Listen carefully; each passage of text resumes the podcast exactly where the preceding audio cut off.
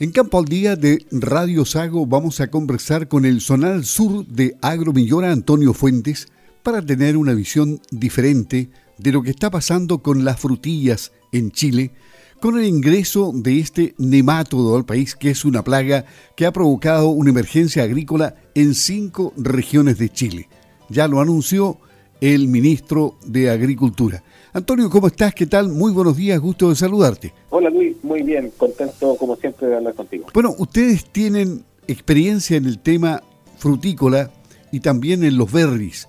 ¿Cómo ves tú este problema que se ha provocado a los productores, que ya venían perdiendo producción desde la temporada pasada, creo, pero que ahora esto ya explotó en grande. Sí, mira, nosotros como eh, lo, hemos conversado otras veces, nos dedicamos a, varias especies, a multiplicar varias especies, dentro de las cuales muy importantes son los verdes, las frambuesas, por ejemplo. Eh, y nos coincide en la zona central con grandes productores de frambuesas que además tienen frutillas y fue a través de ellos que nosotros eh, nos enteramos de, lo que estaba pasando y efectivamente, tal como dices tú, es un problema que se viene a sumar a otros problemas que por los que la, fruticultura viene pasando desde hace un par de años, eh, sobre todo en la zona centro-sur. ¿Y ustedes tienen una solución para este tema? ¿Cómo, cómo, cómo lo han enfrentado para evitar plagas, por ejemplo? Y bueno, esta no estaba presente, pero ¿hay alguna solución para escapar de las plagas, si no de todas, de las más importantes por lo menos? Bueno, como, como mencionabas, eh, efectivamente se trata de un problema bastante serio al tratarse de una plaga cuarentenaria. Eh, e, esto, esto implica la prohibición o, digamos, las restricciones de ventas, tanto de la planta como de la fruta. Y esto afecta, tal como mencionaba el ministro, no solo a pequeños productores que viven en torno a esto y al amparo de INDAP, sino que también a grandes productores, por ejemplo, en la zona de Melipilla, San Pedro, eh, cerca de San Antonio, y hay otro foco de productores grandes, Chanco, algunos sectores también de la Araucanía, donde hay gente que, eh, digamos, a través de la frutilla prosperado, eh, se trata se trata de gente que está haciendo recambio año a año de plantas y que ve que el tema eh, se pone complejo. Los controles parten, en este, en este caso, desde la planta que sale del vivero. Es, complicado, se, se, pretende actuar sobre un hecho consumado y, eso va a generar problemas, va, a generar problemas en el abastecimiento eh, y con todo lo que eso conlleva. Complejo, como te mencionaba, eh, porque se suma a, a, una serie de traspiés que ha pasado la fruticultura en la zona centro y centro-sur. Claro, pero este nemátodo es desconocido absolutamente, no se sabe cómo ingresó, pero estamos permanentemente expuestos a esto. Así es, de hecho la gracia de Chile es que somos una isla, aunque no parezca, somos una isla, eh, estamos separados de, Argentina por la cordillera, eh, de, Perú y Bolivia por el desierto y del resto del mundo por el océano. O sea, o sea nuestra sanidad eh, digamos, independiente de los controles, es muy alta. Eh, las cosas pasan, eh, lo más probable es que se haya tratado de material que venía de Europa probablemente con, con, este nemátodo y ya una vez acá, hoy día nos damos cuenta de, que se, de que efectivamente es un problema grande, que son los riesgos que tiene el viverismo, digamos. y uno de los riesgos del viverismo, en este caso puntual, de la frutilla, que además es una especie que es bastante sensible a algunas cosas, eh, es de este viverismo, de, estas plantas que se hacen en viveros de suelo. Eh, los controles son, son complejos, si bien tenemos, como te decía, una, una aislación que, nos enviaría cualquier país, igual nos pasa que nos pasan estas cuestiones y con las repercusiones que esto tiene. Ahora, ustedes han recibido otros golpes en este mismo plano, digamos, han, han habido plagas que que han creado problemas, pero nunca tanto como esto? Exacto, en el caso nuestro puntual de Agromillora, nosotros no hacemos vivero suelo de nada, como, como todo lo multiplicamos in vitro y ocupamos material que es inerte, la verdad es que esto, si bien hace los procesos un poco más caros, también los hace más seguros. Justamente coincidió con que nosotros llevamos ya un año o dos, te diría, trabajando justamente en el desarrollo de variedades de día neutro y de, y de, día, de, día corto, de frutillas también, pensando en ocupar parte del mercado, pero, pero al parecer todo esto que está generando el, tema actual con este nemátodo va a tener que acelerar los procesos porque la demanda es enorme, la, demanda de plantas de, de salvajes. Claro, eh, yo, yo veía a productores de la zona central que habían perdido 15 millones de pesos. Un pequeño eh, productor, por ejemplo, que señalaba que le había costado 15 millones de pesos sembrar dos veces y en realidad no le apuntó a ninguna, perdió la, producción prácticamente toda.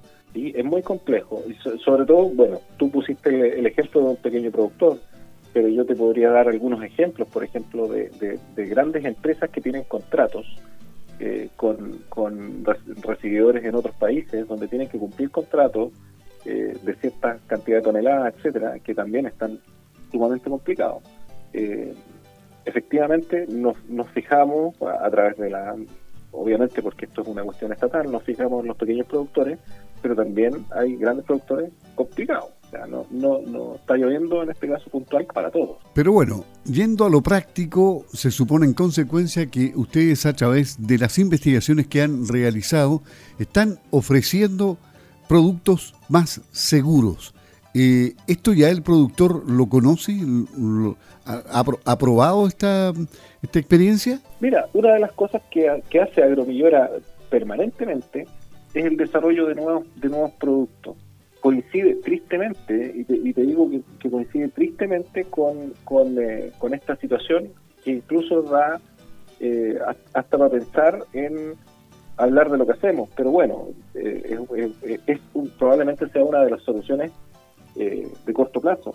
Nosotros justamente estábamos trabajando en un, en un programa con variedades de afuera, que estamos multiplicando de la manera en que nosotros lo hacemos, con variedades de vida corto y de neutro, pensando en ocupar parte de la tajada de, este enorme mercado de plantas de, de frutilla, y resulta que nos encontramos con esta situación y lo más probable es que por, por este requerimiento y esta necesidad puntual tengamos que acelerar nuestros procesos porque efectivamente se va a generar un, un, vacío muy grande.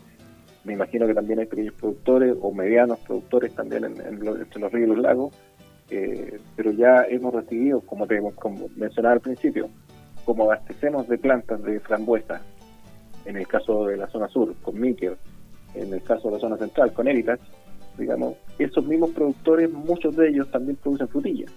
Así que ellos son los primeros que están ahí en la cola, esperando a ver qué es lo que nosotros eh, somos capaces de hacer este año para ya programarnos fuertemente para un 2023 que podría ser de escasez de plantas. Es decir, en general el país está preparado para situaciones como esta, tecnológicamente hablando. En el caso puntual de la, de la, de la frutilla, eh, digamos que el el mercado abastecedor de plantas de frutilla no está atomizado.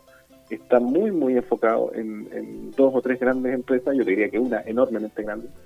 Eh, por lo tanto, una de ellas que se caiga genera, genera espacio eh, que, se va a tener que ocupar. Como te digo, no solo hay gente que vive de esto en el día a día o en, el mercado local o en el mercado fresco, me refiero al pequeño productor, sino que agroindustrias que funcionan en torno a, a la, a, la frutilla, a la industria, me refiero a congelado, exportación, etcétera, y la cantidad de gente que vive en torno a eso, sin ser dueño. Por ejemplo, no sé, en Chanco hay productores que tienen, no sé, 20, 30, 50 hectáreas, 100 hectáreas. La cantidad de gente que trabaja, y es un montón. Eh, por lo tanto, el daño no solo es económico para el productor, sino que también eh, para, la gente que indirectamente vive de la frutilla. Tú hablabas de los grandes productores o medianos productores, se están perdiendo millones de dólares en exportación, seguramente. Exacto, es mucha plata, es mucha plata. Es una inversión que no es barata, que tú vas renovando si tú quieres eh, mantener tus, tus rendimientos muy altos, que es el secreto de la, de, la, de la frutilla, vas renovando cuarteles año a año. Eh, claro, que se te genere uno yo un año o dos años es, es tremendamente complejo. No es un frutal que tú plantas hoy día y que vas a cosechar en tres años y que va a durar 20 años en el huerto. Son de muy, casi como una hortaliza. Son, son de muy cortos ciclos, pero de una inversión inicial que es muy alta. Antonio Fuentes, Zonal Sur de Agromillora, conversando con Campo al Día de Radio Sago. Bueno, vamos a estar hablando seguramente a medida que avance esta emergencia y viendo qué novedades se van produciendo y también contándonos eh, cosas interesantes respecto a cómo están enfrentando ustedes el mercado y cuáles son las soluciones que están entregando, Antonio. Yo, como siempre, encantado de hablar contigo, Luis, eh, y, seguimos disponibles para lo que tú quieras compartir con nosotros. Muy bien. Antonio Fuentes, zona al sur de Agromillora, en Campo al Día. Buenos días.